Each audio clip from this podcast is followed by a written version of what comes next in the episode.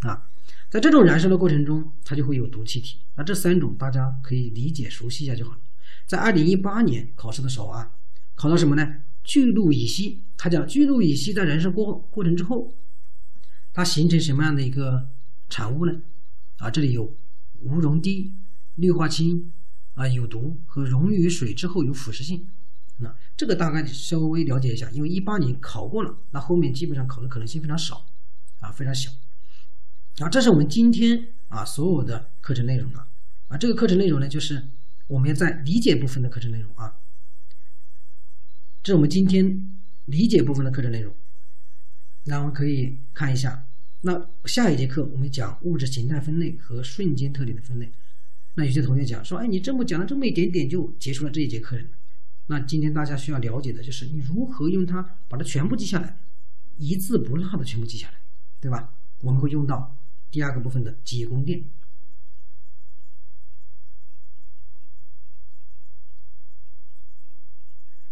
然后我们看一下我们的关键词提取。那这个关键词提取呢，它就是从我们的思维导图里面提取相应的关键词啊。燃烧，那我们就知道这一章节是讲的燃烧嘛。定义，我们就知道定义是什么？可燃物和可燃物和助燃物啊发生了，我们有火焰。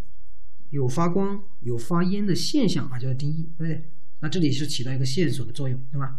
那有焰燃烧和无焰燃烧是什么？有焰燃烧基本上气体和液体的燃烧嘛，有明火、有烟雾、有温度啊，有焰燃烧。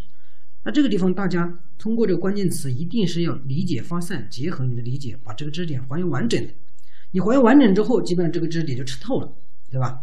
那无焰燃烧啊，就是刚才讲它们俩的区别，就是我们的明火。好，可燃物、助燃物和引火源，这是我们的燃烧的条件。还有链式反应机。那我们讲到说，必要条件是什么？必要条件一定要有前三者，对吧？可燃物、助燃物、引火源。如果要持续发展、持续燃烧，就要有链式反应机。如果保证了充分燃烧、充分燃烧呢，它一定要有足够数量的可燃物、足够浓度的助燃物啊、足够容量的引火源，对不对？然后那就出来了。那闪点的话，我们大家只要知道，闪点就是。闪燃的最低温度，液体，对不对？啊，燃点就是固体的最低温度啊。燃点还有一个，还有一个知识点呢，就是闪点它也有燃点，只要闪点更低，就按闪点进行划分了。液体的话，啊，自燃点就是气体的啊，自燃的最低温度，它有一个爆炸极限，就是这个危险指标，对吧？然后燃烧产物里面有个产物，就知道燃烧产物。燃烧产物有完全啊，还有不完全。那知道完全就知道有完全不完全了。然后有高聚物，然后知道有毒，那具体后面的产物是什么？我们大家稍微理解记忆就好了。然后呢，完全燃烧有啊二氧化碳和水，不完全燃烧有一氧化碳、氯化氢和二氧化硫，对不对？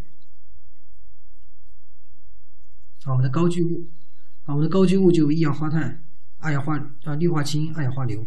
那不完全燃烧有一氧化碳、醛类、醇类、醚类，对不对？那么有毒气体的话。有毒气体就是怎么在高聚物过程中有毒。那么讲了，还讲了二零一八年那个聚氯乙烯是不是有无溶滴啊？氯化氢有毒，还有溶于水之后有腐蚀性。OK，就通过这个关键词，你就可以发散了，对吧？记忆宫殿呢，就需要我们把这些关键词转成图像进行记忆啊。为什么转成图像呢？啊，大家可以看一下我们的先导课啊，先导课就会讲到为什么这样去转图像，它的好处是什么？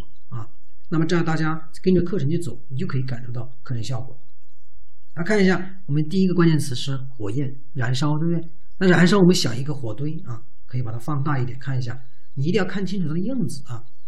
OK，我们看一下这一个火堆在这里，你看火焰燃烧的样子，有烟，对不对？有明火，是不是？有温度，你看里面都是通红的，外面全是木材，这样的一个火堆，对吧？就是燃烧。那定义的话，你看就是一个钉子。用钉子去带一个定义啊，它有个谐音的方式嘛，定义钉子对吧？有个钉有个谐音。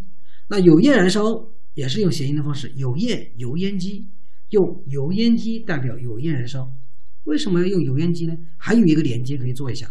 你想我们在烧一些炒菜的过程中啊，一定是有烟子啊，有味道才用油烟机去抽嘛，对不对？OK，这也很好理解。然后无焰燃烧，我们这个地方就需要谐音的方式了。有焰就是无焰族啊，无焰，无焰族啊，谐音的方式出来了。好，可燃物啊，到这里大家要记住啊。可燃物，写的说科比可就是科比，科比呢带着一个染着